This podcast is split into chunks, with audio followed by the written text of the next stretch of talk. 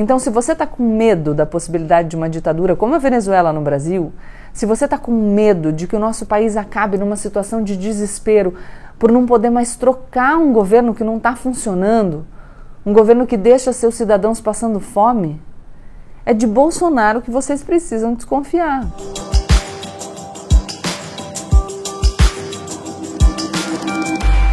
Oi, galera! Como eu sempre digo a partir de agora, menos emoção e mais razão. Aproveita para deixar o seu like, se inscrever no canal e compartilhar esse vídeo com seus amigos. Esses vídeos é para compartilhar mesmo. Como eu expliquei para vocês no último vídeo que eu gravei aqui no canal, eu vou fazer um conteúdo esse mês falando dos aspectos que eu considero mais relevantes para esse segundo turno.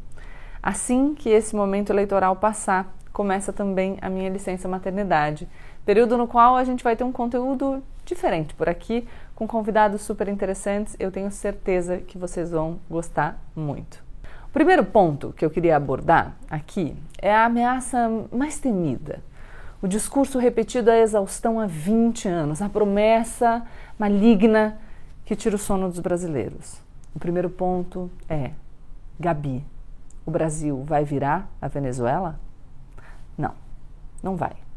Pelo menos não vai pelo motivo que você imagina.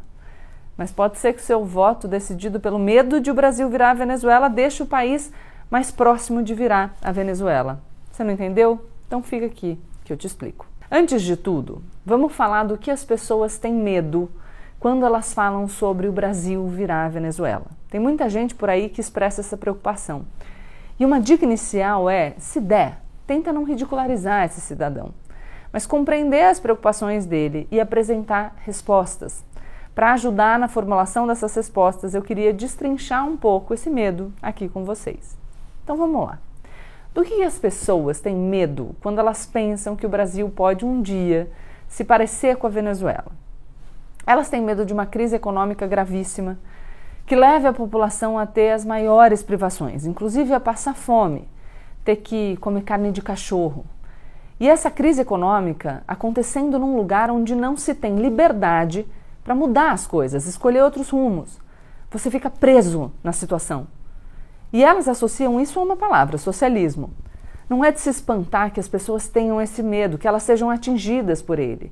A gente recebe essas notícias vindas da Venezuela. Milhões de venezuelanos já fugiram do país e se tornaram refugiados em países vizinhos, inclusive no Brasil. Então, quando essas notícias chegam por aqui, e muitas vezes quando elas são aumentadas e distorcidas pelas máquinas de fake news, elas causam medo.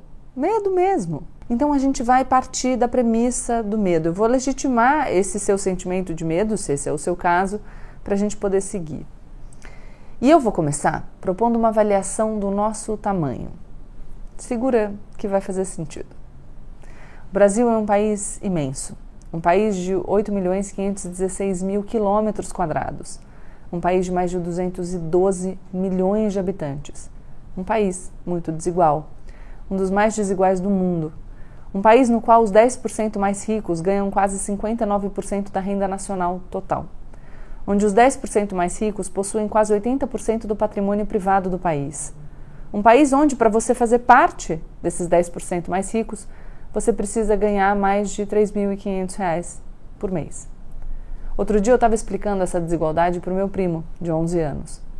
Um jeito fácil de fazê-lo compreender a sua bolha e o seu privilégio foi mostrar que no Brasil 90% das pessoas ganha menos do que custa a mensalidade da escola que ele estuda, aqui na capital do estado de São Paulo. E ele entendeu. A maioria do meu público se concentra nos grandes centros urbanos e talvez não tenha a dimensão completa do que é a desigualdade no Brasil. É esse descolamento da realidade que faz com que algumas pessoas neguem a realidade, tentando desesperadamente fechar os olhos para o fato de que hoje no Brasil mais de 30 milhões de pessoas passam fome. Homens, mulheres, crianças, trabalhadores e trabalhadoras que não conseguem ganhar o mínimo para garantir comida, segurança alimentar. É um assunto doído, eu sei. Mas não adianta a gente dizer que não acontece, isso não muda a realidade.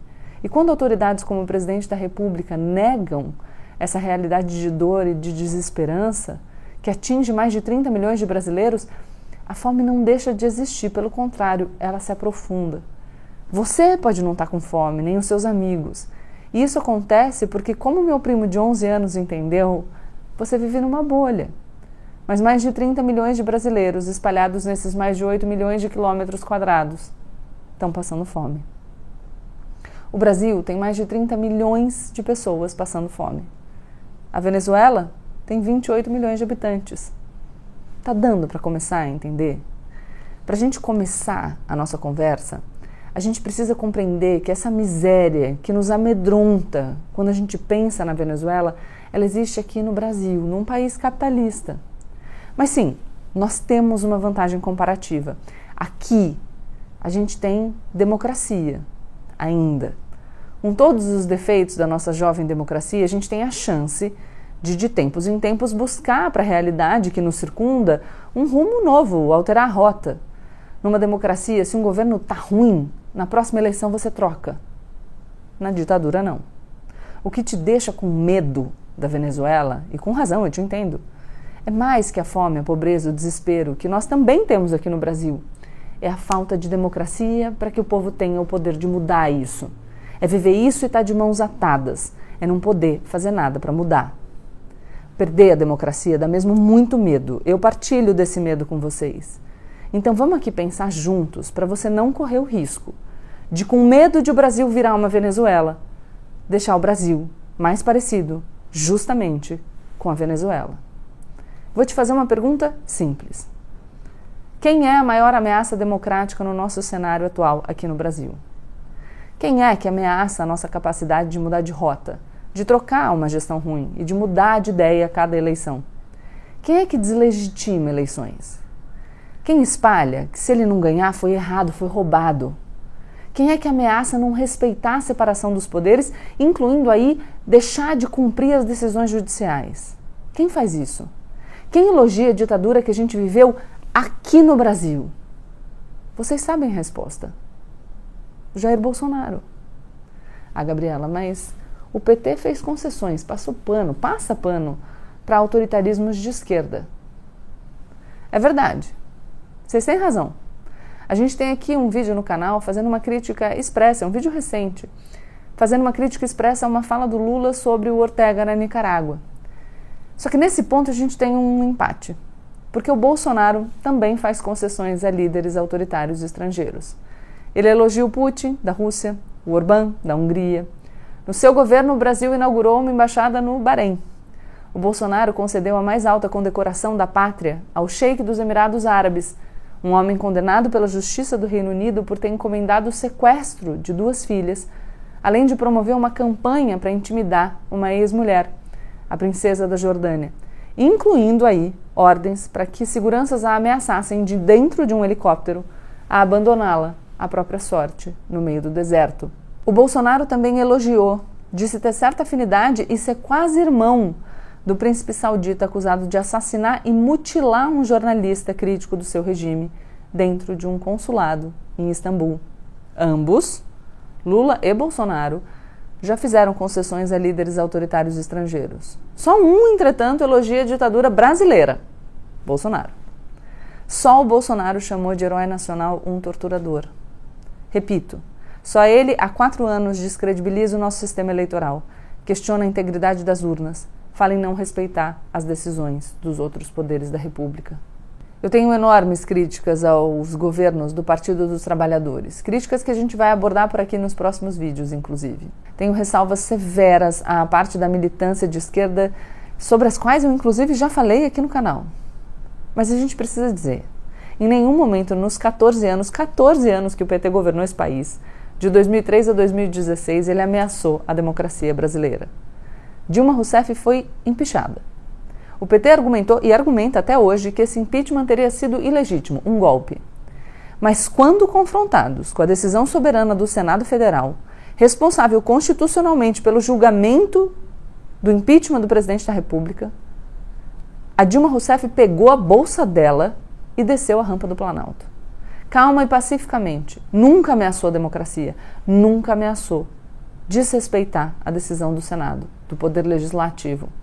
O Lula, principal líder do partido, que hoje se apresenta como candidato novamente, foi preso por decisão do Poder Judiciário durante a gestão do seu partido. enquanto seu partido estava no poder, ele se submeteu à prisão. Cumpriu a decisão judicial, embora a considerasse injusta e ilegítima. Esses são os fatos. E o que a gente pode dizer do Jair Bolsonaro nesses quatro anos? Além de questionar a legitimidade das nossas eleições, do sistema das urnas eletrônicas, além de falar que não vai acatar a decisão judicial, além de ameaçar a democracia no Brasil reiteradamente, prestem muita atenção aqui.